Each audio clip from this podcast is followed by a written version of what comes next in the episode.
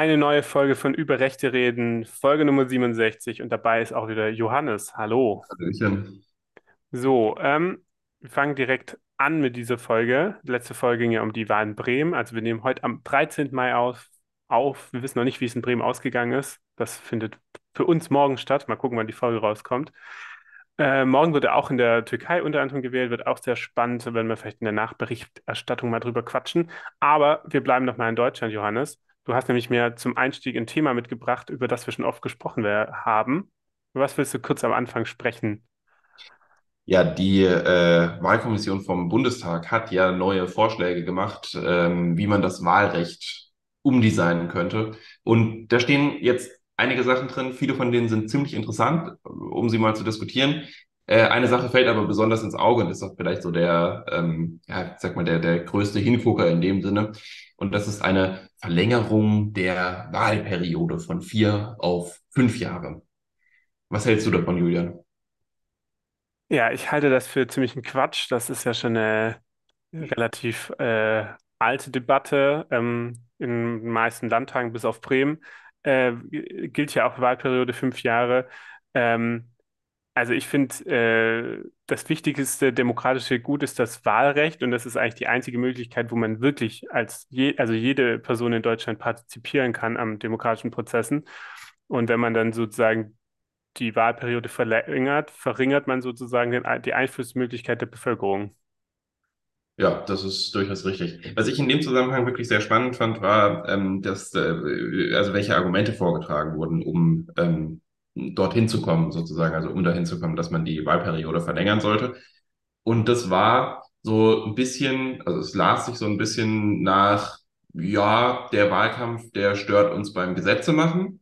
Also verschieben wir den ein bisschen nach hinten, beziehungsweise haben einfach seltener Wahlkämpfe, haben mehr Zeit zum Gesetze machen und äh, können dann produktiver arbeiten. Ist natürlich ein Anliegen, das jetzt nicht grundsätzlich irgendwie böse, falsch oder was auch immer ist. Ähm, nur klingt es so ein bisschen danach, als ob man sagen würde, boah, also die Wahlen, die stören einfach beim Politik machen. Da wollen wir möglichst wenig von haben. Und das ist so, naja, ein, ein, ein ungutes ähm, Geschmäckle, wird der Schwabe jetzt sagen, bei der ganzen Geschichte. Äh, ja, das stimmt. Ähm, ich finde aber auch interessant, also diese Wahlrechtsdebatte, die verfolgt uns ja auch jetzt irgendwie schon länger, weil es ja auch so wichtig ist, wie Demokratie funktioniert, wie die Parteien dazu äh, positionieren. Ähm, ich finde es ja so lustig, dass, dass es eigentlich gar keine richtigen Konzepte gibt. Also wie in Deutschland über Wahlrecht von den PolitikerInnen oder Parteien debattiert wird, die finde, das finde ich so kopflos. Also jetzt wird gesagt, ja, wir brauchen jetzt fünf Jahre, da wird ja immer gesagt, ja, genau, wie du gemeint hast, ja, Gesetze äh, gehen dann besser durch oder eine Regierung kann besser arbeiten, weil bis sie drin ist, dann ist schon wieder Wahlkampf. Aber kann man aber warum macht man da nicht direkt sechs Jahre, kann man dann fragen, oder nicht sieben Jahre? Also diese Argumentation ist ja immer so, wo man denkt, ja, aber warum, was, was, warum sagt das jetzt fünf Jahre? Also woher kommt das? Man kann ja auch viereinhalb Jahre machen. Also irgendwie wird immer so gesagt, äh, ja, man, das ist notwendig und dann wird irgendeine willkürliche Zahl, also klar, vier, fünf, das gibt es ja auch auf Landesebene, aber warum? Also es wird gar nicht argumentiert, dass man das bräuchte, als wo, wo die Sinnhaftigkeit ist. Anderes Beispiel ist ja genauso wie beim Wahlalter. Da wird dir gesagt, ja, dann setzen wir das jetzt mal auf 16 runter. Ja, warum 16? Warum nicht 15? Warum nicht 14? Also wirklich irgendwie gar Ja, nicht. oder warum nicht, warum nicht 21 oder 22? Also man könnte das ja auch in die andere Richtung drehen. So. Also nicht, dass ich ein Freund davon bin, das Wahlrechtsalter zu erhöhen. Ich äh, persönlich stelle mir eher Konzepte vor, wo man das Ganze dann so auf 12, 13 runtersetzt. Aber ich habe halt auch eine Idee, warum ich das vertrete und sage nicht einfach irgendwie die nächste random Zahl und stelle die einfach in den Raum. Und ja, ich habe da auch den Eindruck, man versucht da einfach immer so ein bisschen, also man hat so diese, diese Grenzen und die Grenzen werden erstmal von vielen Leuten als äh, richtig empfunden, so, also der, der klassische Sein-Sollens-Fehlschluss, es ist so, also ist es gut. Ähm, und setzen dadurch so ein bisschen auch, ja, so eine, also setzen durch ihre Existenz eine Norm, sagen wir einfach mal. Ähm, und die muss man dann halt verschieben, so ein bisschen. Und dann sagt man, ja, jetzt hier beim Wahlrechtsalter hm, wäre wär vielleicht gut, wenn mehr jüngere Leute wählen könnten. Und deswegen schiebt man das Ganze halt mal einfach runter auf 16, ohne sich Gedanken zu machen, dass man dann halt die nächste Grenze hat und dass das wieder zu, ja, teilweise absolut bescheuerten Einschränkungen führen kann. Also ich weiß noch gut, dass ich mich, wie, wie ich mich mit 17 geärgert habe, weil als ich 17 war, war eine Bundestagswahl. Ähm, und ich bin zwei, nee, einen Monat später 18 geworden. Das heißt, ich durfte nachher de facto bis ich äh, 21 war, kein einziges Mal wählen bei einer Bundestagswahl, was irgendwie auch uncool ist. Genau, ja, ja, das muss man dazu sagen, dass Wahlalter ja nur heißt, ähm, dass es auch sein kann, dass das Wahlalter de facto höher liegt bei einer Person. Also bei einem Fünfjahressystem wäre es momentan halt mit 22. Also teilweise für manche Menschen, dass sie bis 22 nicht wählen dürfen und dann eigentlich ihr Wahlalter bei 23 liegt. Genau. Ja, und mal davon abgesehen, es ist auch, es ist halt auch tatsächlich so, ähm, um die Wahlperiode zu verlängern, sollte man sehr, sehr viele, sehr, sehr gute Argumente sammeln und das Ganze nicht an so einem, ja, der Wahlkampf stört uns beim Gesetze machen, festmachen, weil ganz ehrlich, wie sehr der Wahlkampf euch beim Gesetze machen stört, das ist eure Sache. Also, so, das ist Sache der Politik. Die Parteien selber haben einen ganz erheblichen Einfluss darauf, wie sehr der Wahlkampf ihre politische Arbeit beeinflusst oder auch nicht beeinflusst. Und wenn das das Argument ist, dann muss ich sagen, macht selber besser. Und wenn ihr dann immer noch das Gefühl habt, dass es äh, sinnvoll wäre, die Wahlperiode auf fünf Jahre zu setzen, dann können wir nochmal neu diskutieren. Aber das ist keine sinnvolle Grundlage. Nur, so ganz unwahrscheinlich, dass das angenommen wird, ist es ja gar nicht. Nee, ich glaube, das finden eigentlich alle ganz geil im Zweifel. Ich meine, das ist ja auch ein Man kriegt bisschen, halt ja auch länger Abgeordneter, die ja, äh, grenzen, wann man äh, Renten bekommt, rücken dadurch ein bisschen näher. Ist ja auch recht bequem, ne? Ist ja eigentlich ganz schön. Ich weiß gar nicht, ob wir mal im Podcast darüber gesprochen haben oder nur privat, ähm, dass das ja auch so ein bisschen unter einem Gesetz fällt, das ja eigentlich aus moralischer Sicht gar nicht von dem Parlament getroffen werden kann, dass es jetzt letztendlich ja betrifft. Also das geht ja auch so ein bisschen um Abgeordneten-Diäten, dass sie sich selber ja beschließen können, wie viel Geld sie bekommen. Und prinzipiell ist es ja klar, in Deutschland gibt es jetzt nichts höheres Legislatives, wer das entscheidet. Aber prinzipiell finde ich, für sowas wäre zum Beispiel ein Bürgerinnenrat äh, sinnvoll. Bin ja im Zweifel ja eher, halte ich nicht so viel immer davon, weil ich denke immer, äh, Politik sollte ja immer noch in Parlamenten gemacht werden, also dort, wo die Macht ist. Aber in sowas, dass man da eine Beratung hat von einem Gremium, äh, das unabhängig von den Parlamenten existiert, was das Parlament direkt betrifft, wäre vielleicht sinnvoll, als statt jetzt dann alle sagen, ja, ich finde es schon cooler, jetzt nochmal ein Jahr länger hier zu sitzen. Ja, ja, ja, mindestens, mindestens auf der Ebene ist es auf jeden Fall so. Also gerade wenn es eben um diese Sachen geht, äh, wie schaffe ich quasi eigene Vorteile als, oder wie, wie, wie schaffe ich potenziell eigene Vorteile als äh, Abgeordneter oder Abgeordnete? Da ist es ähm, nicht schlecht, wenn, oder wäre es nicht schlecht, wenn es eben ein Gremium gäbe, das da so ein bisschen eine Empfehlung abgibt, äh, an die man sich dann auch nicht so einfach nicht halten kann. Ich glaube, ansonsten bin ich dem Thema Bürgerwerte tatsächlich ein bisschen, äh, Bürgerinnenräte ein bisschen offener äh, gegenüber eingestellt als du. Ähm, aber das können wir vielleicht mal an anderer Stelle äh, diskutieren. Ja, aber ob es soweit kommen wird, ist eine andere Frage, weil ich denke mir, Sie werden jetzt immer behaupten, hätten wir jetzt fünf Jahre Zeit gehabt, dann hätten wir ein neues Wahlgesetz ver verabschiedet. Aber da wir nur vier Jahre Zeit haben, mussten wir immer neu anfangen nach der nächsten Wahl. Ich glaube, das wird die, der Running Gag der nächsten hundert Jahre bleiben in Deutschland. Genau. Ähm, aber dann lass mal die harte Materie einsteigen. Äh, wir haben so ein paar, ein paar News zusammengetragen aus den letzten Wochen, über die wir mal sprechen wollen und wir noch nicht im Podcast darüber gesprochen haben.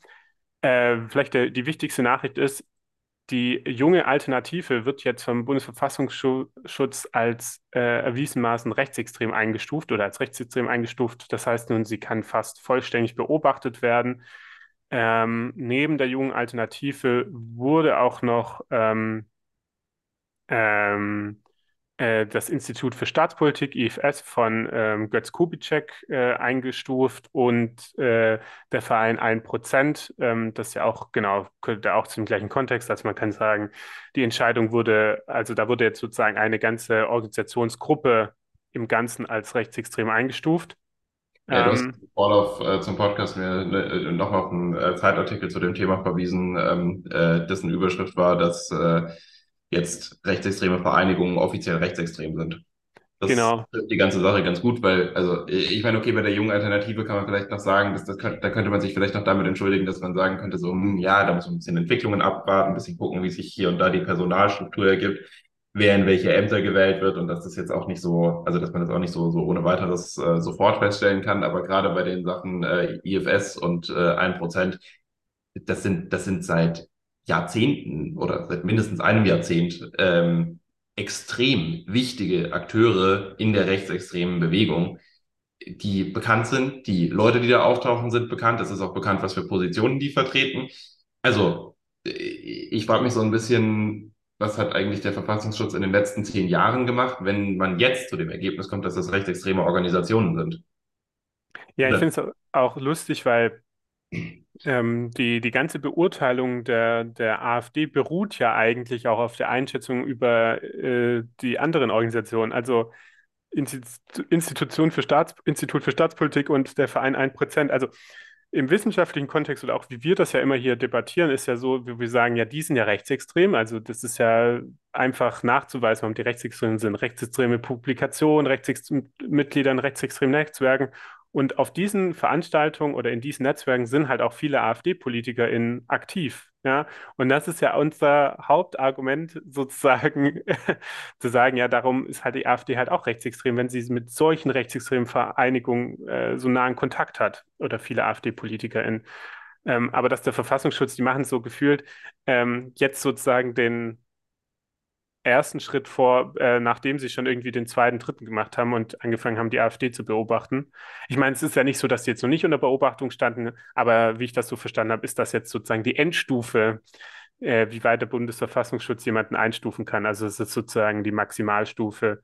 Und jetzt haben ja, sie ja voll. Halt eine rechtsextreme Vereinigung, damit gehen äh, allerhand Möglichkeiten von Repressalien einher damit äh, geht potenziell auch ähm, ziemlich viel auf anderen Ebenen einher, weil äh, das Gesetz auch an verschiedenen anderen Stellen oder die, die Gesetze an verschiedenen anderen Stellen mit diesen Begrifflichkeiten von Extremismus arbeiten. Nicht direkt, da steht dann immer freiheitlich-demokratische Grundordnung, aber wer rechts- oder auch linksextrem ist, ähm, der verstößt halt oder der richtet sich gegen die freiheitlich-demokratische Grundordnung.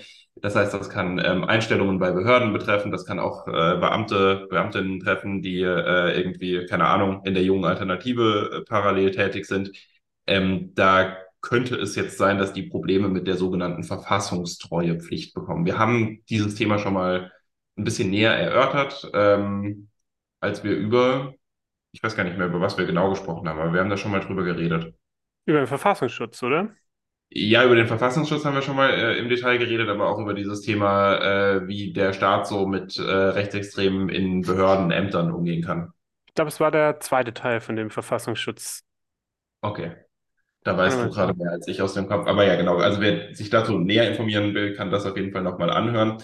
Was ich noch sagen wollte, ist, äh, was man bei dem ganzen Thema halt auch immer so ein bisschen im Hinterkopf behalten muss, ist, mit welchem Extremismusbegriff jeweils äh, gearbeitet wird, weil der Verfassungsschutz ist äh, ein flammender Verfechter der Extremismustheorie, die äh, wissenschaftlich durchaus in der Kritik steht, aber wohl immer noch eine, ja, recht, eine, eine der herrschenden Meinungen ist. Ich bin nicht ausreichend in der Politikwissenschaft drin, ehrlich gesagt, um jetzt mir anmaßen zu können, zu sagen, dass das die vorherrschende Meinung ist oder nicht. Vielleicht weißt du da auch mehr, keine Ahnung. Ähm, aber auf jeden Fall macht es ja einen gewissen Unterschied, ob ich eben versuche, Extremismus als einheitliches Konzept zu erfassen, in dem Rechtsextremismus, Linksextremismus, Islamismus drin vorkommen und in dem ich versuche, eine Definition zu schaffen, die all diese Phänomene gleichzeitig abdeckt. Oder ob ich eben sage, naja, ähm, jetzt, äh, sag ich mal, staatsfeindliche Politik auf linker Ebene ist was anderes als staatsfeindliche Politik auf rechter Ebene. Also versuche ich jeweils eigenständige Definitionen zu schaffen, um diese Probleme auch ein bisschen genauer abzubilden. Ähm, ich bin eher ein Freund von zweiterem Ansatz, weil ich glaube, dass bei diesem ersten Ansatz extrem viel auf dem Weg verloren geht, weil man sehr viele Spezifika von äh, Einstellungen nicht mehr abbilden kann, wenn man jetzt bei Rechtsextremismus äh, versucht, quasi eine Definition zu schaffen, in die Linksextremismus mit reinpasst. Also ganz, ganz viel von dem Thema Menschenbild, äh, gerade was so völkische Gedanken und sowas angeht, spielen dann plötzlich keine Rolle mehr, obwohl die ja eigentlich die ganz entscheidenden Faktoren für Rechtsextremismus sind. Also zumindest finde ich, dass das die ganz entscheidenden Faktoren sind, diese gruppenbezogene Menschenfeindlichkeit, um es vielleicht mal so zusammenzufassen. Ähm, und das macht es vielleicht für den Bundesverfassungsschutz an solchen Stellen dann eben auch manchmal ein bisschen schwieriger, diese Einschätzungen zu treffen. Also, dass man der Extremismustheorie anhängt und das nicht spezifisch auf Rechtsextremismus beschränken kann. Ja, das stimmt, ja. Absolut. Also es mit in dieses Framing reinpassen. Es ist jetzt auch nicht so, dass der Verfassungsschutz so tut, als ob Linksextremismus und Rechtsextremismus exakt das gleiche Phänomen wäre. Das tun sie nicht. also so, so, so schlimm steht es nicht immerhin. Ähm, trotzdem, wie gesagt, versucht man halt immer so das Framing so zu setzen, dass das alles noch miteinander Hand in Hand gehen kann. Und ich glaube, dass das auch dafür sorgt, dass es manchmal ein bisschen schwieriger ist, äh, da zu klaren Einschätzungen zu kommen. Das stimmt, ja. Also prinzipiell wird es halt offen gelassen, dass es noch das Potenzial geben könnte, dass das auf linker, also im linksextremistischen Bereich genauso geben könnte, aber es es nicht gibt. Das ist so mittlerweile, ich glaube, die moderne Hufeisentheorie. Ähm, ja, genau, das ist, das ist ja immer das Gleiche. Also ich meine, sobald man rechtsextrem sagt, kommt irgendjemand und sagt, aber was ist mit Linksextremismus? Ähm, ja. ja. Ich bin dieser Debatte langsam ein bisschen müde. Äh, ich finde es äh, anstrengend, dass man sie immer noch führen muss. Äh, deswegen sage ich dazu jetzt auch nichts mehr. genau. Ähm, aber äh, was sagst du denn allgemein zu der Einschätzung? Also du hast ja schon gemeint, äh, war also prinzipiell offensichtlich, aber was sagst du zur Einschätzung von, dass jetzt die junge Alternative als rechtsextrem eingestuft wurde und jetzt eigentlich vollkommen überwacht werden kann? Also es überrascht mich gar nicht, weil, weil selbst wenn man, ähm, wie es dem Verfassungsschutz ja manchmal vorgeworfen wird, auf dem rechten Auge äh, blind ist oder sagen wir nicht ganz so genau hinguckt, immer ähm, drängt sich das bei der jungen Alternative ja wirklich dermaßen dass äh, ja, ich weiß nicht, wir haben, wir haben ein paar Mal, wir haben ein paar Mal über sie geredet. Ähm, ich habe auch diverse Instagram-Accounts von denen angeguckt und so und äh, man sieht schon, wie diese Einstellungen sind und äh, was bei denen eine ganz, ganz große Rolle spielt, ist eben so ein völkischer Nationalismus. Äh, ich würde sagen, das ist vielleicht der wichtigste, das, was die Organisation selber als ihren wichtigsten Punkt auch versteht. Ähm, so zumindest in der Außendarstellung kommt es so ein bisschen rüber für mich. Und da ist es einfach nur eine logische Konsequenz, dass diese Organisation irgendwann als rechtsextreme äh, Unterorganisation eingestuft wird. Ja, absolut. Meine, das war, ja, habe ich auch schon tausendmal gesagt, aber wenn du sagst, ähm, du verdächtigst für Organisationen und äh, siehst, welche Mitglieder da drin sind, oder du, du stufst die ein und dann denkst du, hä, aber die sind doch in der, in dieser Organisation auch alle drin, dann kannst du halt, kommst du ja auch nicht drum rum zu sagen, ja, die Organisation muss halt auch rechtsextrem sein, allein nur wegen der Personalüberschneidung. Und äh, so ist es vor allem bei, bei, der jungen Alternative. Und der große Unterschied zum Beispiel zur AfD ist ja auch, also erstens klar, das ist eine Jugendorganisation und nicht jetzt eine Partei oder eine Parteijugendorganisation. Aber ich glaube, also in der jungen Alternative, das sind wirklich nur, also wenn man dieses jetzt mal, dieses plakative Flügeldenken denkt, was wie die AfD mal eingeschätzt wird, da hast du nur den völkisch-nationalistischen Flügel vertreten in der jungen Alternative. Ähm, die ja auch gar keine Öffentlichkeit haben wollen, die ja wirklich nur und dann auch ganz stark vernetzt sind mit anderen rechten Organisationen, mit Burschenschaften und so weiter. Ähm, und äh, das hast du bei der AfD, hast ja noch eine also, das ist lustig, weil irgendwie äh, zur jungen Alternative wirkt ja die AfD ja teilweise noch links. nee, Quatsch. Aber ähm, du hast da halt noch. Schon, schon, schon. Also, wenn ich mir angucke, wenn ich mir angucke, was für Kritikpunkte teilweise an, aus der jungen Alternative an irgendwelchen AfD-Politikern kommen, dann hat man schon nicht mehr den Eindruck, äh, dass die JA findet, dass das alles, äh, also, weißt du, so wie die AfD auf den Rest der Parteien guckt, guckt die junge Alternative auf Deutschland inklusive der AfD, habe ich manchmal den Eindruck. Ja. Es ist alles äh, einheitsfrei, alles äh, linksversiffter, äh, keine Ahnung was. Ähm, ja. Nee, genau, aber ja, das ist ähm, ja der, der Punkt, dass halt die AfD, äh, also für uns, wenn man das genau anguckt, sind da alle, ja, rechts haben wir ja tausendmal ausgeführt, aber für die junge Alternative, wie du gerade meinst, ähm, äh, da findet man so eine krasse Ausdifferenzierung vor mit, mit Positionen, wo dann, also die, die wirklich ja nur völkisch sind. Äh, äh, und genau. Und deswegen verwundert es nicht, dass sie beobachtet werden. Ähm, ist jetzt aber nur interessant, weil wir haben ja damals auch schon in der Folge für den Verfassungsschutz gesprochen, dass es ja problematisch ist, wenn Parteien sozusagen beobachtet werden oder auf welchen Grundlagen sie beobachtet werden. Und es gibt ja auch jetzt wie der Bundesvorsitzende der Jungen Alternative, Hannes Knauk, die sitzen ja auch im Bundestag. Und jetzt gab es schon die ersten Forderungen ähm, aufgrund dieses Urteils, dass ähm, ähm, äh, dass zum Beispiel gefordert wurde, also es gibt einen Untersuchungsausschuss über die über Afghanistan, also den Rückzug der Bundeswehr, oder ich glaube, weiß gar nicht, ob es sogar noch mehr betrifft.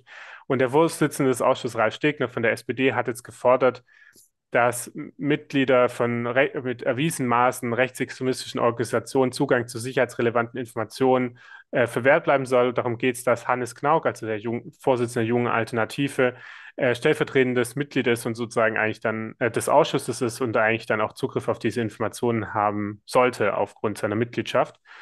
Und jetzt wird sozusagen schon darüber diskutiert, junge Al Mitglieder der Jungen Alternative, wenn sie in Parlamenten sitzen, ähm, von teilweise von Informationen fernzuhalten. Geheiminformationen, die man ja auch nicht weitergeben darf. Also es ist ja nicht so, wenn jetzt ein anderer AfDler die äh, erfährt, dann darf er nicht äh, in die Fraktionssitzung reinrennen und erzählen, was da drin gesprochen wurde.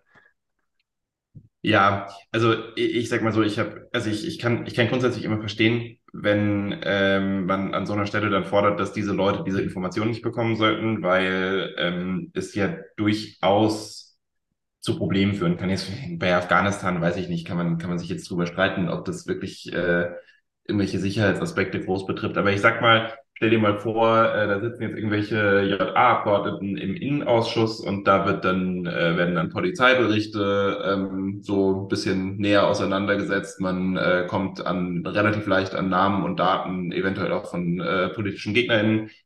Mm, da kann ich verstehen, wenn Leute große, große Bauchschmerzen haben, äh, wenn diese Informationen verteilt werden. Nur muss ich jetzt ehrlich sagen, was, was, was, also man muss, man muss sich immer überlegen, was würden wir da tun? Was würden wir jetzt tun, wenn wir sagen würden, okay, der Verfassungsschutz hat gesagt, die junge Alternative ist äh, eine extremistische Vereinigung und ähm, wenn der Verfassungsschutz das sagt, dann kriegen die jetzt keinen Zugang mehr an geheime, äh, auf geheime Dokumente. Dann würde man ja sagen, dass die Einschätzung von einer Behörde, die demokratisch auch nicht so richtig überwacht wird. Wie gesagt, dazu könnt ihr auch Näheres nachhören in den Folgen über den Verfassungsschutz, die wir gemacht haben dass diese Einschätzung über dem Recht, den Rechten der Abgeordneten, ihr Mandat frei auszuüben steht. Und das ist etwas, wobei ich dann wiederum Bauchschmerzen bekomme. Ich glaube nicht, dass es rechtlich möglich sein wird, diesen Schritt zu gehen. Also ich halte das für ausgesprochen unwahrscheinlich, weil man damit ja letzten Endes diese Einschätzung vom Bundesverfassungsschutz so hochstellen würde, dass man grundlegendste Verfassungsprinzipien stechen kann damit. Und ja, ich, ich glaube, ich glaube, also ist es jetzt einfach ein, geraten ins Blaue hinein. Ich bin mir, äh, ich bin mir diesmal nicht so sicher, wie ich das äh, sonst oft sage, wenn es um irgendwelche juristischen Einschätzungen geht, gerade wenn die AfD irgendwelche Klagen vom Bundesverfassungsgericht anhängig hat.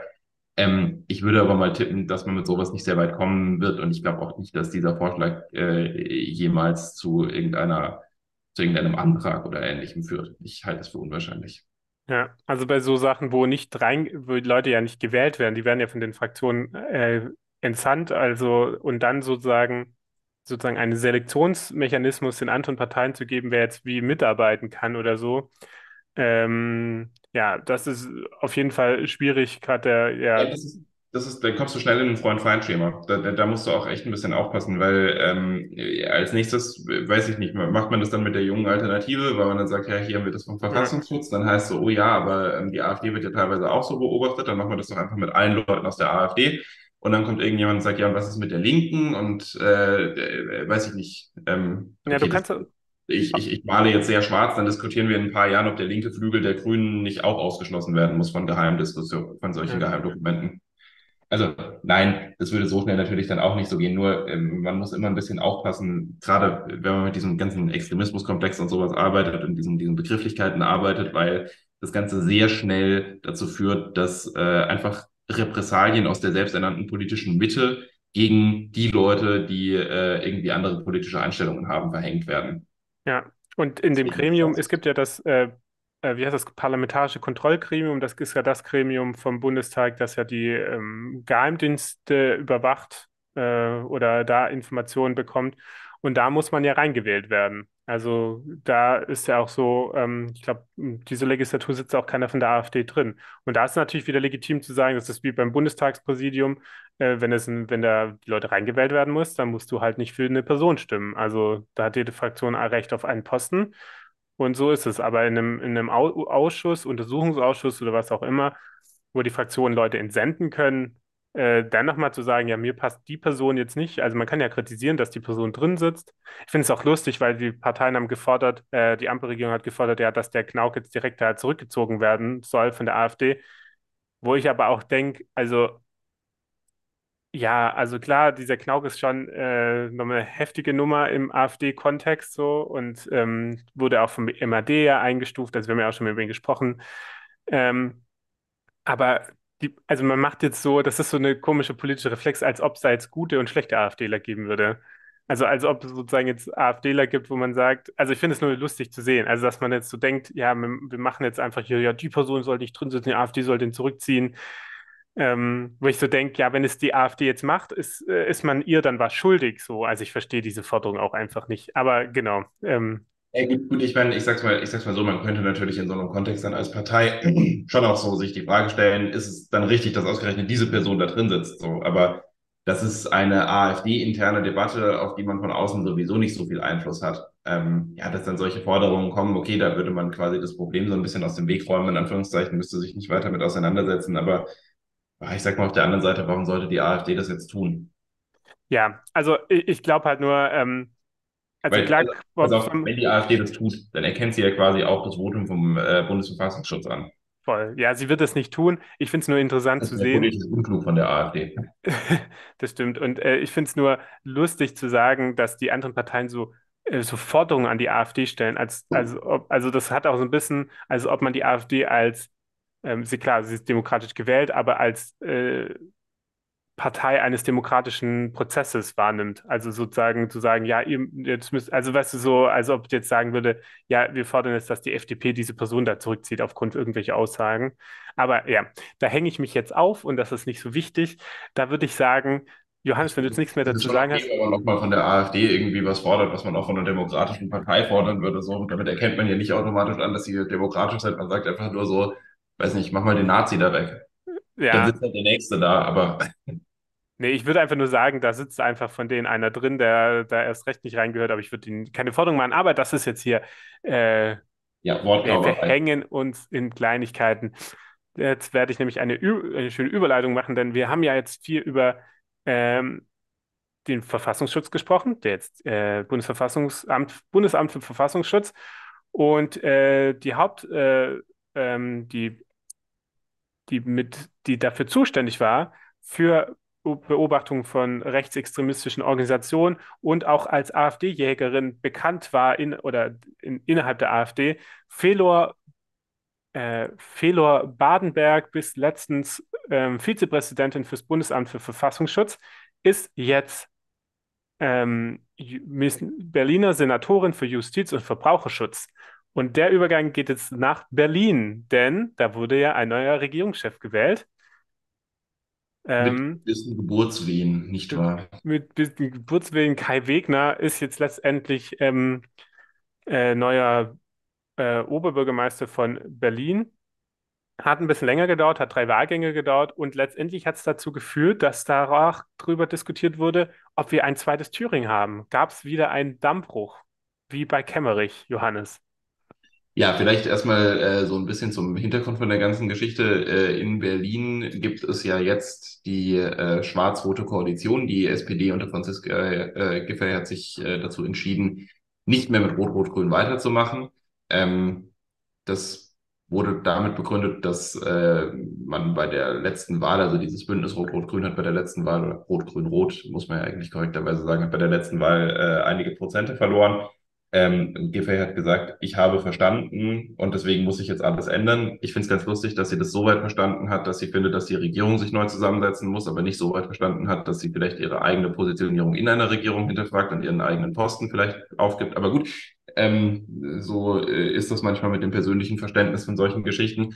Äh, sie hat sich mit äh, mit äh, Wegener zusammengetan, man hat sich geeinigt und ähm, die SPD-Mitglieder haben ja auch äh, das Ganze abgesegnet. Ähm, gab ja eine, eine Mitgliederentscheidung darüber. Ich persönlich halt sehr wenig von solchen Mitgliederentscheidungen von, ja, weil man die Leute so ein bisschen vor vollendete Tatsachen stellt und damit nach irgendwie so sagt, so jetzt haben wir eine demokratisch abgesicherte Entscheidung und die Leute sind ja quasi, haben es ja selber gewollt, also unsere Mitglieder haben es ja selber gewollt, obwohl man sich dann auch hinstellt und so sagt, so ja, entweder ihr macht jetzt das äh, oder äh, die Welt geht unter. Ähm, da finde ich so ein bisschen, man sollte vielleicht einfach sich hinstellen und ehrlich sagen, okay, wir machen das jetzt und übernehmen auch die politische Verantwortung dafür und tun halt nicht so, als ob wir jetzt irgendwie noch das Ganze demokratisch uns groß absegnen lassen müssen. Aber gut, ist auch egal. Ähm, jedenfalls, äh, die ganze Gemengelage ist so, dass in der SPD nicht alle wahnsinnig glücklich über diese, diesen Move waren, dass man jetzt äh, von äh, dieser, ja, doch eher linken Koalition äh, auf eine doch eher konservative Koalition umgeschwenkt ist. Gerade die Jusos haben sich da ganz massiv gegen ausgesprochen und äh, ja, viel, viel mobilisiert, damit es nicht so weit kommt. Es kam trotzdem so weit. Ähm, den Frust darüber haben einige Abgeordnete der SPD eben bei der Wahl des regierenden Bürgermeisters Wegener rausgelassen. Im ersten Wahlgang hat es nicht gereicht und im zweiten Wahlgang hat es auch nicht gereicht, so dass es drei Wahlgänge gebraucht hat. Genau, und ähm, also im ersten Wahlgang war es eine ziemlich krachende Niederlage. Ich glaube, es waren nur 71 Stimmen, im zweiten waren es 79 von 80 nötigen. Also es war dann schon relativ knapp, sondern einige wieder äh, haben 81 die, nötige oder 80? Ich glaube, 80 nötige. Ich dachte 81, aber gut. Entfernt 81, okay. Ist egal. Und ja, beim letzten Mal waren es dann 86 Stimmen. Das waren genauso viele Stimmen, wie äh, die Koalition auch hat. Aber dann hat die AfD gesagt, die äh, Christian Brinker, die äh, Landesvorsitzende und Fraktionsvorsitzende, ja, die AfD hat, äh, ein paar AfD-Abgeordnete haben jetzt für Wegner gestimmt. Ja, genau. Und damit äh, könnte man jetzt natürlich so die Frage stellen, oh nein, jetzt hat er äh, diese Mehrheit nur deswegen bekommen, weil die AfD für ihn gestimmt hat. Die erste Frage, die ich mir in dem Kontext äh, stelle, ist, sagt die AfD da die Wahrheit? Weil, naja, ich sag mal, dass äh, am Ende im dritten Wahlgang dann ähm, diese Mehrheit so zustande kommt, äh, wie die Koalition auch tatsächlich Stimmen hat, spricht es nicht unbedingt dafür, dass noch wahnsinnig viele Leute von außerhalb sie gewählt haben. Äh, ja, das stimmt. Also irgendwie wird ja das Narrativ macht hier wird ja nur aufgebaut, weil sozusagen er in den ersten zwei Wahlgängen nicht alle Stimmen bekommen hat, äh, im dritten Wahlgang aber schon. Man muss aber auch dazu sagen, vielleicht noch mal das einzuordnen, im, im dritten Wahlgang wär, äh, hätte auch einfach eine einfache Mehrheit gereicht. Also hätte es dann nicht mehr die absolute Mehrheit gebraucht, also mit diesen, was waren es, 80 oder 81 Stimmen, die er im ersten zwei nicht erreicht hat. Aber beim zweiten Mal wäre er auch 80, mit 80 ein Stimmen war die Grenze, du hattest recht. Ich habe 80 Stimmen. Ähm, genau, aber beim, beim, beim zweiten, also die 79 Stimmen aus dem zweiten Wahlgang hätten auch beim dritten Wahlgang gereicht. Nie, sogar die 71 Stimmen hätten wahrscheinlich gereicht, wenn sich genug Leute enthalten hätten. Ähm, vielleicht hat die AfD gemeint, ja, sie hätten sich ähm, geschlossen enthalten.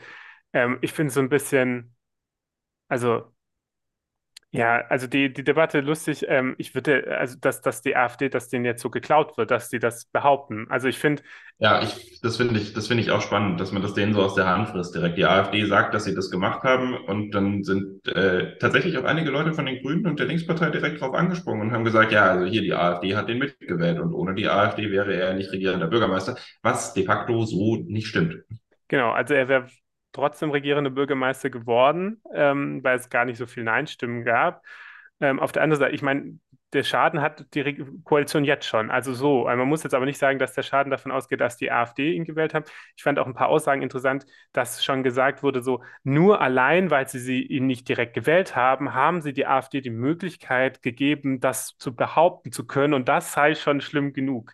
Und ähm, das äh, ist mir so viel Wenns und Falls und Konjunktiv, dass ich denke, ja, aber das ist doch, das kann man nicht als richtigen Vorwurf benutzen. Also letztendlich kann man das nicht vergleichen mit Thüringen, weil in Thüringen war es ja ganz, da war ja einfach der Fall.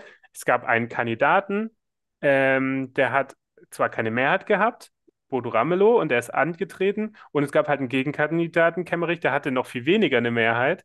Äh, und der ist nur gewählt worden, weil er von der AfD mitgewählt wurde. Sonst hätte er, FDP, CDU, hätten weniger Stimmen als Rot-Rot-Grün gehabt. Also er hatte nur aufgrund mit der AfD mehr Stimmen als, die, als Ramelow.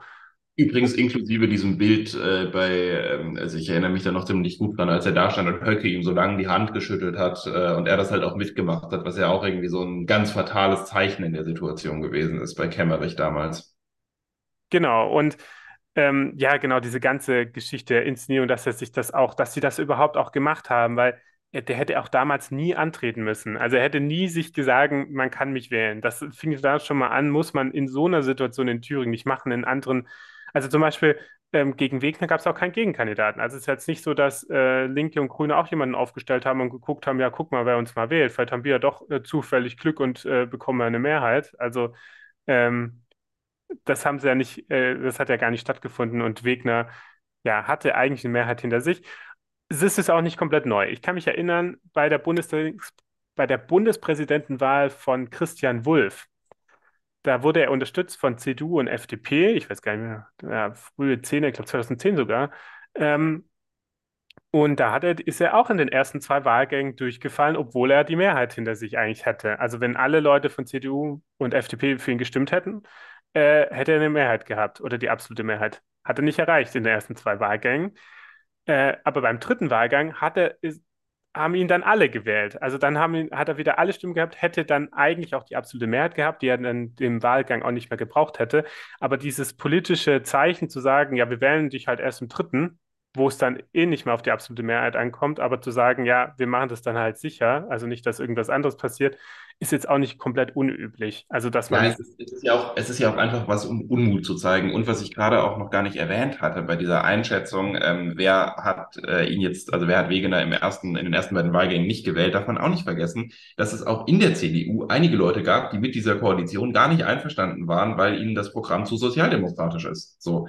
Auch da gibt es durchaus begründeten Verdacht, dass ein paar CDUler gesagt haben, nö, den wähle ich nicht. Oder ich verpasse ihm jetzt zumindest mal einen gewissen Denkzettel. Also es ist ein Move, den kennt man durchaus aus, äh, aus der Demokratie. Das ist jetzt nichts ganz Überraschendes. Das ist nicht das erste Mal, dass so diese, diese im ersten, in den ersten beiden Wahlgängen reicht sich, im dritten findet sich dann aber doch irgendwie eine Mehrheit zusammen, die ihn wählt. Das, das gibt's nicht zum ersten Mal. Genau. Was ich halt bei der ganzen Geschichte jetzt sagen muss, ist, ich finde es fatal, dass dann viele Leute doch auf diese, auf diesen Trick von der AfD reinfallen und anspringen, weil wenn das, was jetzt passiert ist, nämlich, also nehmen, nehmen wir mal, nehmen wir mal an, es hätten tatsächlich vier, fünf AfDler für ihn gestimmt, jetzt im letzten Wahlgang. So, erstens, es wäre sowieso nicht relevant gewesen, weil es auf die absolute Mehrheit nicht ankommt. Ähm, und zweitens, nein, andersrum. erstens, es kam ja nicht mehr auf die absolute Mehrheit an. Äh, und zweitens, es haben ja dann trotzdem relativ viele Leute aus der Koalition für ihn gestimmt. So, wenn ich jetzt aus dieser Konstruktion einen Skandal schaffen möchte, wie er damals bei Kämmerich stattgefunden hat, also dass, dass ich das gleichsetze mit einer Person, ist abhängig von der AfD. Also ist abhängig davon, dass die AfD für sie stimmt und dann später eben auch für die Politik, die diese Person machen will, stimmt verwische ich ganz, ganz, ganz, ganz, ganz wichtige Grenzen. Und das kann de facto dazu führen, dass das Gegenteil von dem passiert, was man gerne erreicht. Weil wenn ich hier jetzt diesen Skandal schon schaffe, dann kann es durchaus sein, dass sich irgendwann mal eine CDU hinstellt und sagt, naja, wir lassen uns halt jetzt von der AfD, wir holen uns jetzt die Mehrheit von der AfD oder mit der AfD zusammen und sagen dann so, ja, ist ja auch nicht so groß anders als das in Berlin. Deswegen ist es wahnsinnig wichtig, diesen Unterschied hochzuhalten. Und es ist ein riesiger Unterschied, ob die AfD halt mit für irgendwas stimmt, vielleicht, vielleicht hat sie auch gelogen, oder ob die AfD dafür tatsächlich die Mehrheit beschafft, die es nach den verfassungsmäßigen Grundsätzen braucht. Das ist ein ganz entscheidender Unterschied und den sollte man auf gar keinen Fall unterschätzen und in irgendeiner Form vermischen, weil damit geht die Frage einher, ob sich demokratische Parteien von der AfD abhängig machen oder nicht. Wenn zum Beispiel die AfD für einen Gesetzesentwurf stimmt, für den sowieso alle anderen auch stimmen, ist es doch scheißegal. Dann, dann haben halt auch die Faschos dafür gestimmt. Es gibt nun mal Punkte, bei denen ist man sich sehr, sehr, sehr, sehr, sehr einig. Es gibt Gesetze, die werden mit fast allen Stimmen angenommen. Das passiert. Ist das Gesetz deswegen schlecht, weil die AfD, die AfD dafür gestimmt hat? Nö. Das Gesetz ist vielleicht aus anderen Gründen schlecht, aber nicht, weil die AfD dafür gestimmt hat. Was ganz anderes wäre es, wenn es sich um ein Gesetz handelt, das nur deswegen durchkommt, weil die AfD mit irgendeiner anderen Partei mitstimmt und es noch genug Gegenstimmen gibt und im schlimmsten Fall diese Parteien tatsächlich auch noch vorher irgendwie was ausgemacht haben, einen Deal ausgehandelt haben, weil dann habe ich Abhängigkeiten. Und dann habe ich eine Situation, in der die AfD faktisch das politische Leben mitbestimmen kann, weil wenn ich Abhängigkeiten habe, dann kann die AfD Forderungen stellen in Zukunft. Und das gilt es zu vermeiden. Und ich meine, wir haben ja schon öfters darüber gesprochen. Gutes Beispiel war ja damals ähm, äh, das neue, äh, in Sachsen-Anhalt ging es ja darum, dass die CDU damit gespielt oder geliebäugelt hat, mit der AfD ja sozusagen die Erhöhung des, Rundfunk, äh, des Rundfunkbeitrags äh, zu verhindern.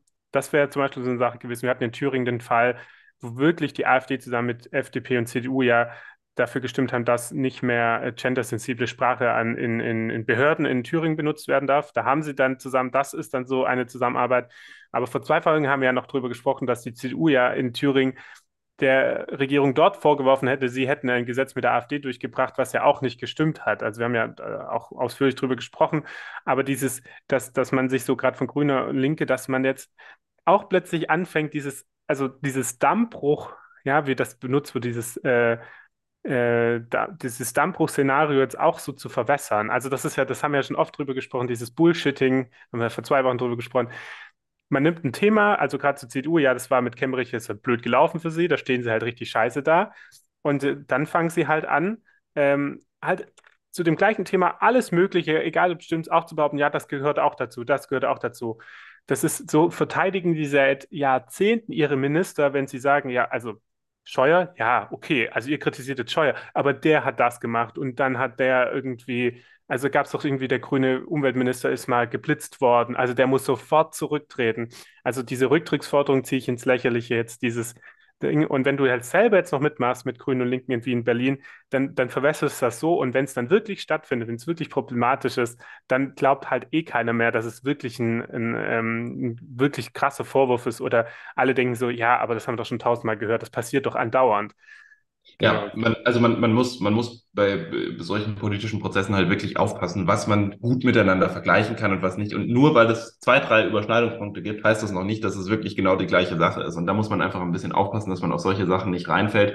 Ich meine, wir erleben es ja jetzt gerade auch wieder, ähm, also was heißt wieder, wir, wir erleben es, wir erleben es immer wieder, wenn die CDU jetzt gerade wieder mit Rücktrittsforderungen für irgendwelche Ampelministerinnen äh, und Minister äh, um die Ecke kommt, weil also man kann an der einen oder anderen Stelle sicherlich drüber reden, ob das nicht angebracht ist, war und wäre.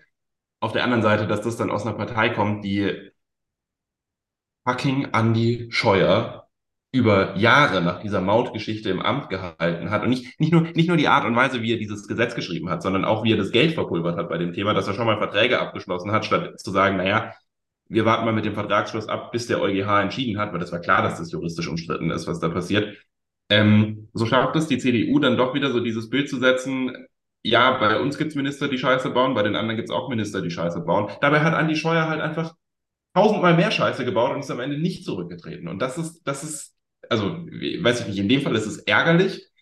In dem Fall, wenn es darum geht, ähm, um, um diese AfD-Zusammenarbeiten geht, ist es aber durchaus auch gefährlich, weil das eines Tages dazu führen wird, dass sich irgendwelche Leute aus einem rechten Flügel der CDU bemüßigt fühlen werden, mit der AfD wirklich zusammenzuarbeiten. Also ich kann mir das zumindest durchaus vorstellen, dass das äh, in Zukunft irgendwann kommen wird. Ich meine, ja, wir, wir haben vorhin kurz darüber geredet, 2024 wird in einigen ostdeutschen Bundesländern wieder äh, gewählt. Das könnten gruselige Ergebnisse werden, je nachdem. Ja.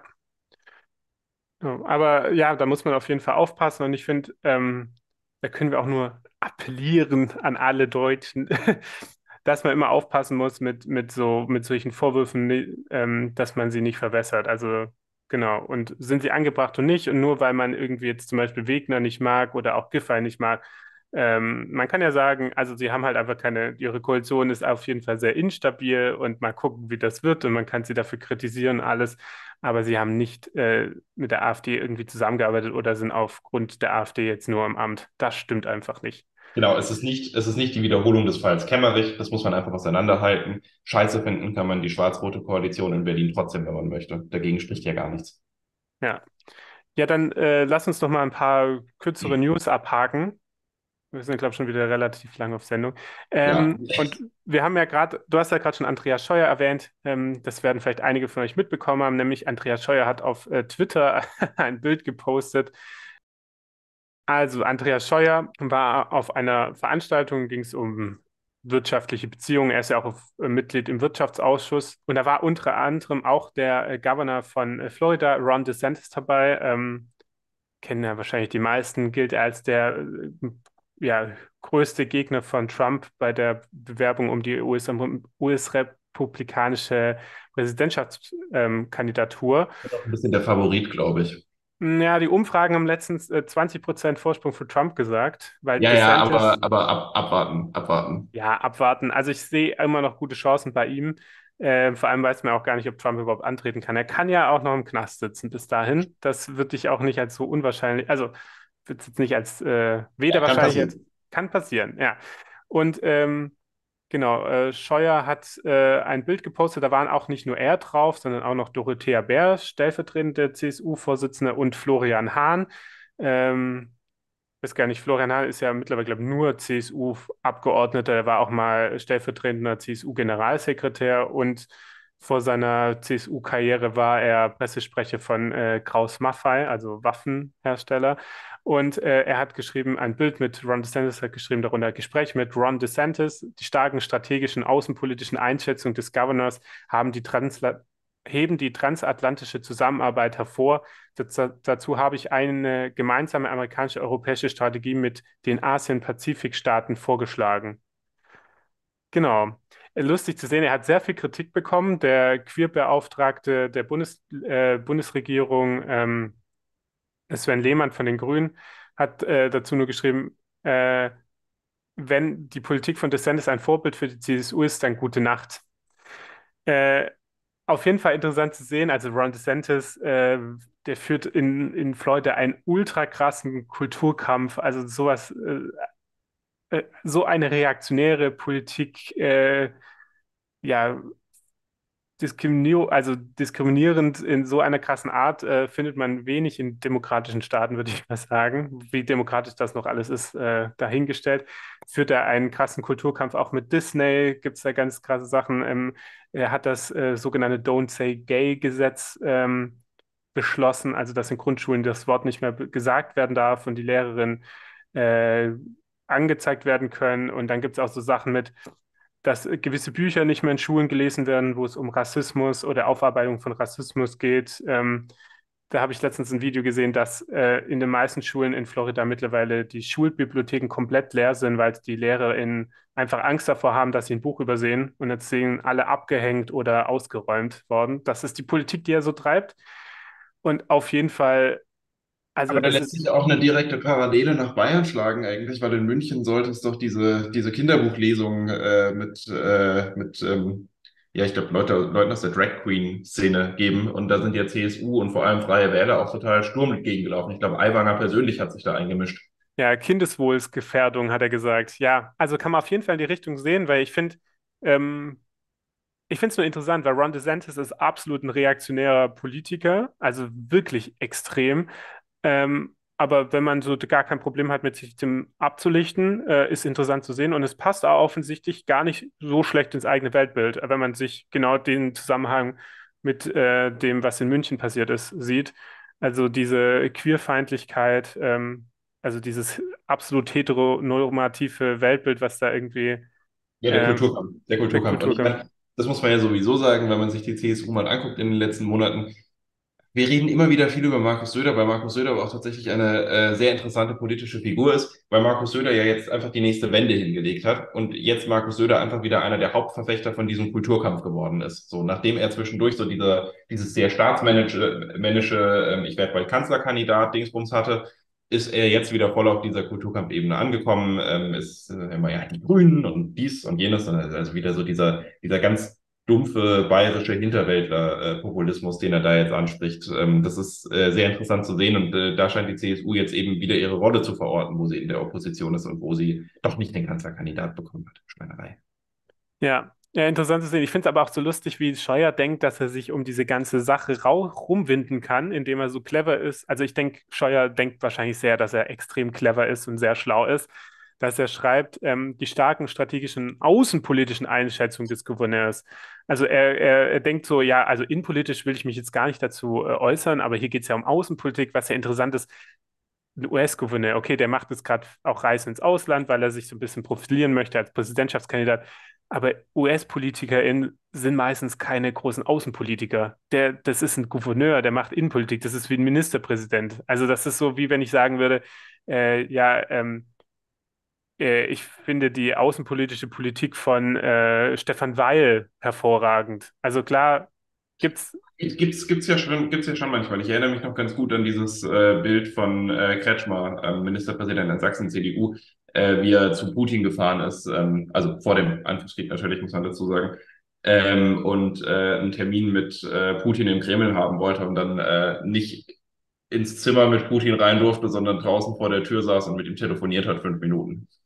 Ja, also klar machen die auch Außenpolitik, aber das ist ja nicht so, dass die große außenpolitische Strategen sind oder so, oder dass sie eine große Relevanz in der Hinsicht haben. Ist interessant zu sehen, wie, wie er sich sozusagen mit einer Person schmücken möchte, ähm, aber dann irgendwie, ähm, warte mal, Johannes. Ich, ich, ich habe gerade das Bild, ich muss das Bild jetzt nochmal genauer angucken. Es gibt eine Live-Bildanalyse. Ach du Scheiße. Ich, also, weißt du, wer noch auch auf dem Bild ist? Erzähl. Armin. Unser Armin. Ah, der CSU-Armin. CSU Armin, äh, der Chef von The Republic, steht äh, auch noch auf dem Bild. Habe ich erst gar nicht erkannt. Schön. Dann Ja, noch, gut. ga- also ich finde, äh, dass Ron DeSantis gar nichts dazu gepostet hat, dass er CSU, Jam- äh, CSU getroffen hat. Ja, schade. Ja. Alter, habe ihn direkt erkannt. Der sieht aber jedes Mal immer anders aus, wenn ich ihn äh, äh, auf Bildern sehe. Genau. Die blonden Haare sind schon länger nicht mehr da. Genau. Gut, ja, das war's dann äh, jetzt ähm, Flo Florida zu CSU. Ha- Ähm, ähm, was haben wir denn noch so Interessantes? Ich wollte noch ganz kurz, also genau, äh, ganz kurze Sache in, in Berlin, ich weiß nicht, das hast du bestimmt mitbekommen, dass beim Gedenken am 9. Mai in der russischen Botschaft, also zur ähm, Besiegung des Nationalsozialismus, ja äh, Gerhard Schröder da war in der Ja. russischen Botschaft. Aber nicht nur er, sondern auch Egon Krenz, äh, der letzte SED-Generalsekretär. Äh, dann war noch Klaus Ernst von den Linken äh, dabei, ehemaliger Parteichef und Vorsitzender des U Umweltausschusses des Bundestags. Und Tino Kruppalla, Alexander Gauland waren auch da. Ähm, und ich möchte, zusammen was zusammengehört oder so ähnlich. Ja, ähm, da, da gab es ja, ja in dem Zusammenhang noch ein paar andere ganz interessante Geschichten. Also äh, vielleicht einmal zu der ganzen ähm, äh, Tag des Sieges Geschichte. Ähm, wurden ja auf Demonstrationen russische Flaggen verboten. Ähm, das äh, ist recht kontrovers diskutiert worden. In Berlin war das, glaube ich. Verwaltungsgericht Berlin hat das auch bestätigt, dieses Verbot, das von der Polizei ausgesprochen wurde. Ähm, ja, ich meine, ich, ich habe da einen Tweet gesehen von irgendeiner linken Politikerin, ich weiß aber den Namen leider nicht mehr, die hat sich da tierisch drüber aufgeregt und hat gesagt, dass es ja nicht sein kann, dass man jetzt irgendwie äh, die, äh, die Fahne des äh, Befreiers nicht mehr zeigen darf, wobei ich mich dann auch so ein bisschen frage, naja, der Befreier war ja eigentlich die Sowjetunion und nicht Russland und ähm, das heutige Russland mit der Sowjetunion gleichzusetzen, äh, ist aus verschiedenen Gründen historisch nicht ganz korrekt. Ähm, und äh, jetzt im Moment auch sowieso eine ziemlich merkwürdige Konnotation. Aber diese Debatte gab es auch noch. Und dann hat ja Gerhard Schröder kürzlich äh, gegen, ähm, dagegen geklagt, dass er sein Büro äh, im Bundestag äh, oder sein vom Bundestag finanziertes Büro verloren hat. Also das ist äh, grundsätzlich so ein Ding, dass ähm, Ex-Kanzlerinnen und Kanzler ein Büro mit ein paar MitarbeiterInnen vom Bundestag gestellt bekommen, ähm, in dem sie dann halt, ja, weiß ich nicht, machen können, was man als äh, Ex-Kanzlerin oder Ex-Kanzler so macht. Also in Schröders Fall bei Gazprom arbeiten oder so, ähnlich, keine Ahnung. Nein, also da, da, da haben die halt einfach so ein bisschen Ressourcen, wo sie nochmal Zeug machen können. Und Schröder wurde das jetzt äh, entzogen, weil er äh, zu viel mit Putin gechillt hat. Ähm, er hat dagegen geklagt und er hat verloren. Äh, auch, denke mal, die, die, also jetzt, das, der, der wird sich auch in der Rechtsprechung, falls er jetzt nochmal dagegen äh, in höhere Instanzen ziehen will, nicht viel ändern, nehme ich mal an. ja, glaube ich auch nicht. Ja, ähm, was aber interessant ist, was die Leute denn dazu gesagt haben. Ich wollte nur kurz noch das Zitat von Kupala sagen, warum er bei der Veranstaltung war. Ähm, weil Kupala-Zitate sind einfach immer großartig, müssten eigentlich viel häufiger in dieser Folge, äh, in dieser, in diesem Podcast vorkommen.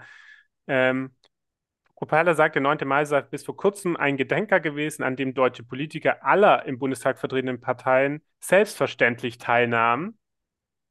Dieser Dialog sollte man in Krisenzeiten nicht abreißen lassen.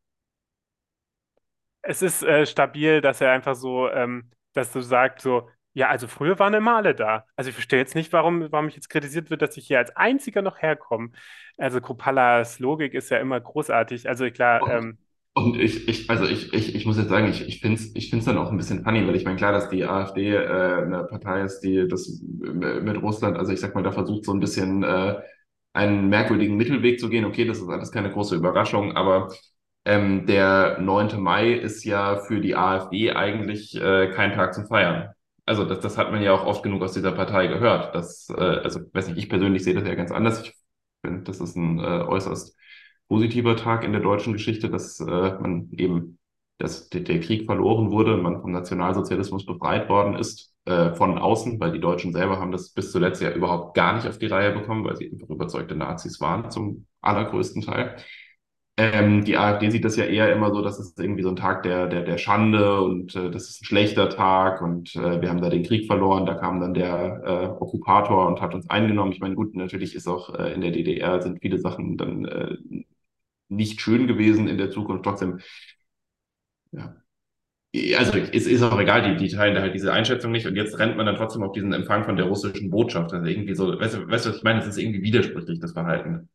Ja, es, äh, ich glaube auch, da, das sind Krupalas ähm, Russland-Connection, ähm, die ihn da gezwungen haben, wahrscheinlich aufzutauchen. Ja, dann äh, wechseln wir nochmal nach Hamburg. Ähm, und ähm, was uns sehr wichtig ist in diesem Podcast, dass wir nicht nur über die, wir sprechen sehr viel über die AfD, wir sprechen auch sehr viel über auch CDU, aber wir möchten auch immer über, äh, es ist immer wichtig, den Fokus auf alle Parteien zu haben und auf alle politischen Gruppierungen und Strömungen. Und ähm, deswegen müssen wir mal über die Grünen sprechen in Hamburg. Denn ähm, da gab es nämlich jetzt einen Fall, dass äh, die Linken im Hamburger, ähm, oh, wie heißt denn, Bürgschaft, Abgeordnetenhaus, oh je, unwissend, egal, äh, das hamburgische Stadtparlament, ähm, äh, da haben die Linken einen Antrag eingestellt, äh, dass äh, ein NSU-Untersuchungsausschuss äh, eingesetzt werden soll. Ich glaube, Hamburg ist auch das einzige Bundesland, das es noch nicht hatte, in den Ländern, in dem auch Personen von der NSU getötet wurde. Dort wurden nämlich 2000 1 ähm, Süleyman Taşköprü äh, ermordet. Und sie haben diesen Antrag gestellt und ähm, die äh, Regierungsmehrheit aus SPD und Grüne haben fast geschlossen dagegen gestimmt. Nur eine grüne Abgeordnete, Miriam Block, hat mit dem Antrag gestellt und ähm, daraufhin wurden ihr äh, sämtliche Funktionen äh, ähm, innerhalb der Fraktion aberkannt. Ja, und das ist schon ein bisschen ein faszinierender Prozess gewesen, ähm, weil, also erstens ist, finde ich schon an sich die, die, die, die große News an der ganzen Sache, dass SPD und Grüne dagegen sind, einen Untersuchungsausschuss wegen äh, NSU-Morden zu machen. Ich meine, klar, das Ganze ist jetzt eine Weile her und man kann sich dann drüber streiten, was die besten Mittel sind und so weiter und so fort. Es soll ja eine wissenschaftliche Studie irgendwie in Auftrag gegeben werden, aber am Ende ist ja ein Untersuchungsausschuss auch ein Zeichen einfach an die Leute, ähm, dass man sagt, so, wir nehmen das jetzt ernst, wir versuchen das wirklich aufzuarbeiten, wir geben alles, was wir können und scheuen da auch keine Kosten und Mühen, um, äh, um da Sachen ans Licht zu bringen. Also, dass da die Grünen und die SPD dagegen sind, ist schon an sich faszinierend. Ähm, dann ist faszinierend, dass nur eine Person abweicht. Das finde ich auch spannend tatsächlich, dass es so wenig ist. Ähm, und dann ist noch dazu eine sehr interessante News äh, oder eine sehr interessante Info an der Seite, dass im grünen Wahlprogramm für die äh, Bürgerschaft in Hamburg drin stand, dass man einen NSU-Untersuchungsausschuss einrichten möchte. Das heißt, jetzt wird eine Abgeordnete, die sich an das hält, was die Partei in ihrem Wahlprogramm mal versprochen hat, abgestraft. Das ist ähm, ein spannendes Demokratieverständnis. Äh, absolut. Also das ist, ähm, so krass. Also diese ganze Geschichte ist, äh, ähm, finde ich extrem krass, weil, weil irgendwie, also ich, ich kenne nicht so wirklich eine Vorgeschichte, ob was davor irgendwie noch stattgefunden hat, weil, wie da die inneren, äh, innere Zusammenhalt in der, innerhalb der Grünen Fraktion ist.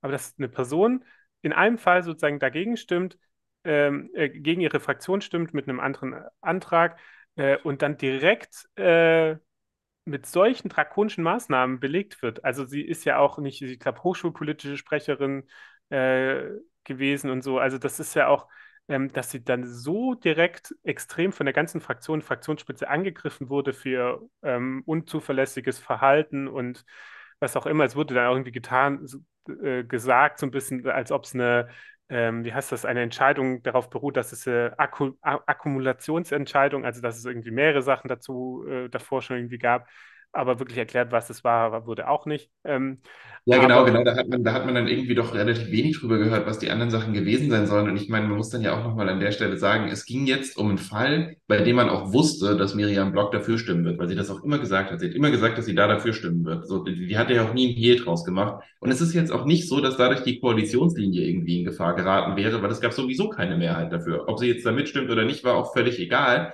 Deswegen finde ich es dann schon interessant, was an dieser Stelle für ein Fass aufgemacht wird, weil sich eine Abgeordnete nochmal an das hält, was im eigenen Wahlprogramm steht. Also ja, da muss ich echt sagen, Demokratieverständnis minus 500. Das ist ja. ähm, peinlich.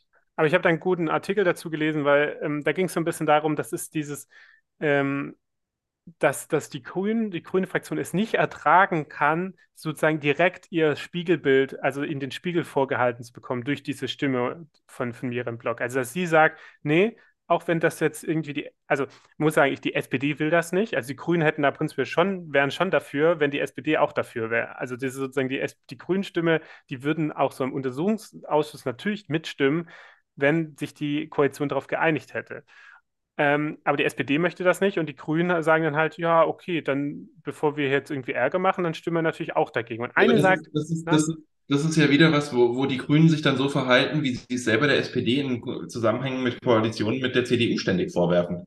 Und ich meine, bei dem ganzen NSU-Komplex gibt es ja auch noch ein Beispiel dafür, wie die, wie die Grünen sich da im Zweifel verhalten, weil in Hessen hat man auch gegen die Freigabe gestimmt. Obwohl es da eine Mehrheit gegeben hätte, wenn die Grünen mitgemacht hätten, hätte man ja auch einfach mal sagen können, so liebe CDU, uns ist das wichtig, wir ziehen das jetzt durch, ob ihr das wollt oder nicht, ist uns scheißegal, wenn ihr meint, die Koalition platzen lassen zu müssen, macht halt danach. Ja. Aber am Ende, ja, sind die Grünen da halt auf jeden Fall auch nicht besser als die SPD und scheinbar auch nicht wirklich besser als die CDU. Ja, und das ist äh, sehr problematisch und ehrlich gesagt, ähm, bin ich mal gespannt. Traurig. Was? Traurig. Es ist einfach traurig, weil ich denke mir, äh, wenn sie es nicht ertragen können, dass eine den Mut hat, sich dagegen zu stellen, dass das dann so getan wird, dass sie die Schlimme ist. Man kann sich einfach selber hinterfragen und sagen, ja, warum mache ich das nicht? Also warum äh, stimme ich nicht für meine Überzeugung ab, auch wenn ich, du, es gibt ja Punkte, wo man sagt in der Koalition, okay, ich bin dafür, aber wir haben uns nicht darauf geeinigt, okay. Aber dann gibt es einfach Punkte, die ja eigentlich für eine Person Leitlinien sein sollten, ja, in seinem politischen Handeln. Und wer wählt, wie wählt man die Grünen? Man guckt sich das Partei, also die wenigsten Leute gucken sich das Parteiprogramm an, aber eigentlich ist das äh, Wahlprogramm ist ja dafür da, zu wissen, dafür steht eine Partei. Und wenn man sagt, ja, ich wähle die Grünen, weil ich diesen NSU-Untersuchungsausschuss möchte, dann kann man ja schon auch erwarten, dass man sich vielleicht auch ein bisschen mehr dafür einsetzt, dass er kommt. Oder auch sagt, nee, ganz im Ernst, aus dem ganzen Ernst, seit wie oft sind in Deutschland Koalitionen geplatzt? Also gerade so, ähm, kann, da kann man sich doch auch mal sagen, ja, nee, wir machen das jetzt einfach so. Also, Ja, und selbst, selbst, selbst wenn es dann so ist, dass man sagt, ich schmeiß das über Bord für irgendwas anderes. Vielleicht haben die Grünen ja irgendwas ganz Tolles dafür bekommen. Was weiß ich. Oder es war halt irgendwie so, dass die SPD da gesagt hat, boah, also wir wollen das wirklich nicht, wir machen das mit der Studie, das ist ja irgendwie auch eine halbwegs solide Lösung und dann bla bla bla, und dann kriegt ihr dafür noch irgendwie das und das. Was auch immer. Kann ja sein, dass man dafür eine Lösung gefunden hat. Und dann ist das halt so. Und dann kann man ja auch sagen, so weiß ich nicht, also das kann dann für einzelne Abgeordnete halt mehr oder weniger wichtig sein, dieses Thema. Und Einzelne können dann für sich entscheiden, wie wichtig ist es, dass ich mich da ans Parteiprogramm halte und wie wichtig ist es mir, dass ich mich da jetzt an die Koalitionsvorgaben halte. Also was steht für mich persönlich eher im Zentrum? Was ist mir persönlich, was ist für mich relevanter, was finde ich wichtiger? Aber eine Person dafür abzustrafen dann, die dann halt sagt, naja, ich bleibe halt bei dem, was wir ursprünglich mal versprochen hatten, ähm, das zeugt schon von einem sehr merkwürdigen und sehr, sehr, also sehr merkwürdig formalisierten, vor allem Demokratieverständnis, weil man ja letzten Endes so die eigene Positionierung, die man im Wahlkampf an den Tag gelegt hat und von der man, von der aus man gewählt wurde, ähm, plötzlich als einen Verstoß gegen irgendetwas sieht, wofür man jemanden bestrafen muss. Und das ist schon ja auch ein bisschen ein Schlag ins Gesicht von WählerInnen so. Ja, absolut. Und eigentlich habe ich so ein bisschen den Eindruck, dass die Grünen da sehr viel kaputt machen, ein Vertrauen auch in gewisse äh, Gesellschaftsgruppen, ähm, soziale Gruppen und auch, ich bin mal gespannt, auch wie das da weitergeht. Also ich meine, prinzipiell hat man jetzt auch so eine Art Märtyrerin erschaffen aufgrund dieses Verhaltens so richtig. Also so eine Person, die natürlich auch davon jetzt profitieren könnte, ähm, ihr, also ein eigenes Standing zu bekommen oder so. Also so eine Gegenposition, also die, die gute Grüne so ein bisschen, ne? Also da, und ja, also da, man hat sich da so dämlich auch verhalten auf der einen Seite und auf der anderen Seite auch so einfach enttäuschend. Mit so einer Aktion verliert man dann halt auch wieder Leute, sag mal, also aus dem linkeren Spektrum, die einen wählen könnten, weil ich sag mal, ähm, keine Ahnung, vielleicht würde, würde, würde der die ein oder andere noch darüber hinwegsehen, ähm, wenn die Grünen jetzt nicht für diesen NSU-Untersuchungsausschuss äh, gestimmt hätten, aber dass man dann ausgerechnet an dieser Frage Konsequenzen für die Person, die dafür gestimmt hat, festmacht, boah, das, das, ist, das ist halt schon heavy. Und da muss man ja auch sagen, wenn es wirklich so ist, dass so ganz viele verschiedene Sachen vorgefallen sein sollen, weiß ich jetzt natürlich auch nicht. Aber wenn, wenn das wirklich stimmen sollte, warum hat man es dann nicht an einer von den anderen Sachen festgemacht? Warum ausgerechnet dort? Also das ist ja, das ist ja, wenn, wenn diese Behauptung stimmt, ist das ja politisch auch noch so unfassbar dämlich. Ja, absolut. Also Nee, das war einfach, äh, dumm und traurig zu allem, ja, dieses Verhalten. Ähm, ja, bin gespannt, wie das weitergeht. Also da haben sich die Grünen äh, auf jeden Fall keinen Gefallen getan. Ja, ähm, über Boris Palmer müssen wir eigentlich gar nicht sprechen, da wurde schon genug gesprochen zum Thema Grüne. Äh, ich glaube, da findet ihr ganz gute Artikel schon dazu. Ich würde sagen, ich würde noch einen Rausch eine, eine Sache, eine Sache fand ich da interessant, die möchte ich jetzt dann vielleicht auch noch mal kurz äh, hier zum Besten geben. Und zwar, ich habe mit, ich habe mit Leuten äh, drüber geredet, äh, die jetzt vielleicht nicht unbedingt so direkt aus meinem ähm, politischen Kontext kommen. Ähm, und die, die waren so, ah ja, der, der, der Palmer, der hat sich ja so einsichtig gezeigt jetzt danach, der will sich ja sogar Hilfe suchen. Das hat mich eigentlich voll überrascht und der ist ja, der, der wirkt ja schon voll nachdenklich. Und dann dachte ich mir so, hm, okay, da hat scheinbar das Marketing Palmer ganz gut funktioniert. Er stellt sich dahin, äh, wagt mal wieder den Stilbruch, so wie immer, äh, und sagt danach so, oh, ich konnte gar nicht absehen, dass das jetzt einen Shitstorm gibt. Das ist wahnsinnig überraschend für mich gewesen. Ja, vor allem, was sind die Konsequenzen? Er macht eine Auszeit im Juli. Also es ist ja auch ähm, von seinem Amt als Bürger im UB, ja, und wird jetzt vielleicht nicht mehr zu Lanz gehen jede Woche. Ja, egal. Ähm, ja, mal gucken. Also über Palmer haben wir ja auch schon mal gesprochen. Gut, äh, zum, zum, äh, als Rauswerfer äh, noch eine gute Geschichte. Morgen, heute, mal gucken, wann die Folge rauskommt. Am 14. Mai ist Muttertag. Ähm, und zum Thema Muttertag gab es jetzt noch eine sehr äh, traurig amüsante Geschichte. Ähm, denn eine Kita, eine katholische Kita in, ähm, äh, in, in Hessen hat äh, entschieden, dass sie keine Muttertagsgeschenke basteln möchten, extra für diesen Tag.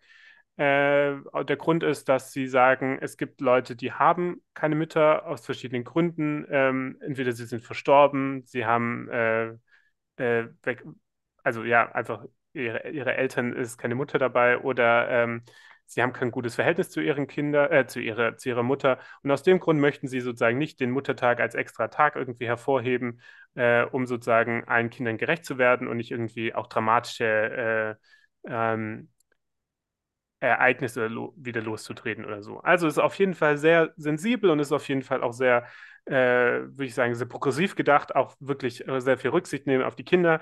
Äh, unabhängig davon, das hat jetzt auch gar nichts wirklich damit zu tun, äh, dass hier irgendwie eine woke Cancel Culture stattfinden sollte, weil, äh, wie gesagt, das, man nimmt einfach nur Rücksicht auf Kinder, weil es einfach Gründe gibt, warum Leute Muttertag vielleicht einfach nicht als so schönen Tag äh, äh, empfinden oder irgendwas für ihre Mutter zu basteln. Ähm, das hat dazu geführt, dass sie haben ein Rundschreiben gemacht, das äh, die den Eltern gegeben haben und sowas landet natürlich irgendwie schnell dann im Internet. Und äh, der tolle CDU-Politiker Tilman Kuban, ja, alter Freund von dir, Johannes, äh, frühere JU-Chef, ähm, hat diesen ganzen Zettel mitsamt der Adresse äh, einfach auf Twitter gepostet und dazu geschrieben, dem Wahnsinn sind keine Grenzen mehr gesetzt. Also schön hier ähm, großer Kulturkampf, äh, was dazu geführt hat, dass äh, die Kita ihr Festnetz äh, vom äh, kappen musste, weil sie mit Drohanrufen und äh, Mails und äh, überhäuft wurden. Und äh, hauptverantwortlich gemacht dafür wird jetzt Tilman Kuban, weil er sozusagen diese, diesen Brief mitsamt Adresse Social Media verbreitet hat und auf jeden Fall auch die größte Reichweite hatte. Genau. Ähm, Ja, immer lustig, ähm, wie die Leute, die sich über Cancel Culture aufregen, ihren Frust äußern. Absolut. Und ich finde auch, äh, gab auch Z äh, Kritik von CDU-Politiker Ruprecht Polenz, der hat auch gesagt, wie konnte Ihnen das passieren? Sie mussten doch wissen, dass Ihr Tweet anrichten kann. Unverantwortlich. Äh, da können wir uns nur anschließen. Und ehrlich gesagt, wenn jemand so unfähig ist, mit Social Media umzugehen, sollte sich vielleicht einfach überlegen, ob er sich da abmeldet. Ähm, und richtig krass, dass ein CDU-Politiker ähm, ja, nichts Besseres einfällt. Er hat sich auch nicht mehr entschuldigt dafür. Also, ähm, dass er äh, da jetzt richtig schöne Hetzkampagne gegen eine Kita. mal, mal, mal mal davon abgesehen, ähm, die Kita wird es ja auch den Kindern jetzt nicht persönlich verbieten, Muttertagsgeschenke zu basteln, wenn sie da Lust drauf haben. Es ist ja nur einfach eine Absage an äh, so dieses gesammelte, wir machen jetzt alle hier die gleiche Schablone und schneiden das zusammen aus und schreiben dann ich mag dich Mami drauf und äh, dann hat die eine Hälfte oder ein Teil der Kinder halt niemanden, den sie schenken kann und steht so ein bisschen blöd da und fragt sich so, okay, warum mache ich eigentlich mit? Ähm, aber die, die wollen, können das doch machen. So, es wird da schon Angebote geben.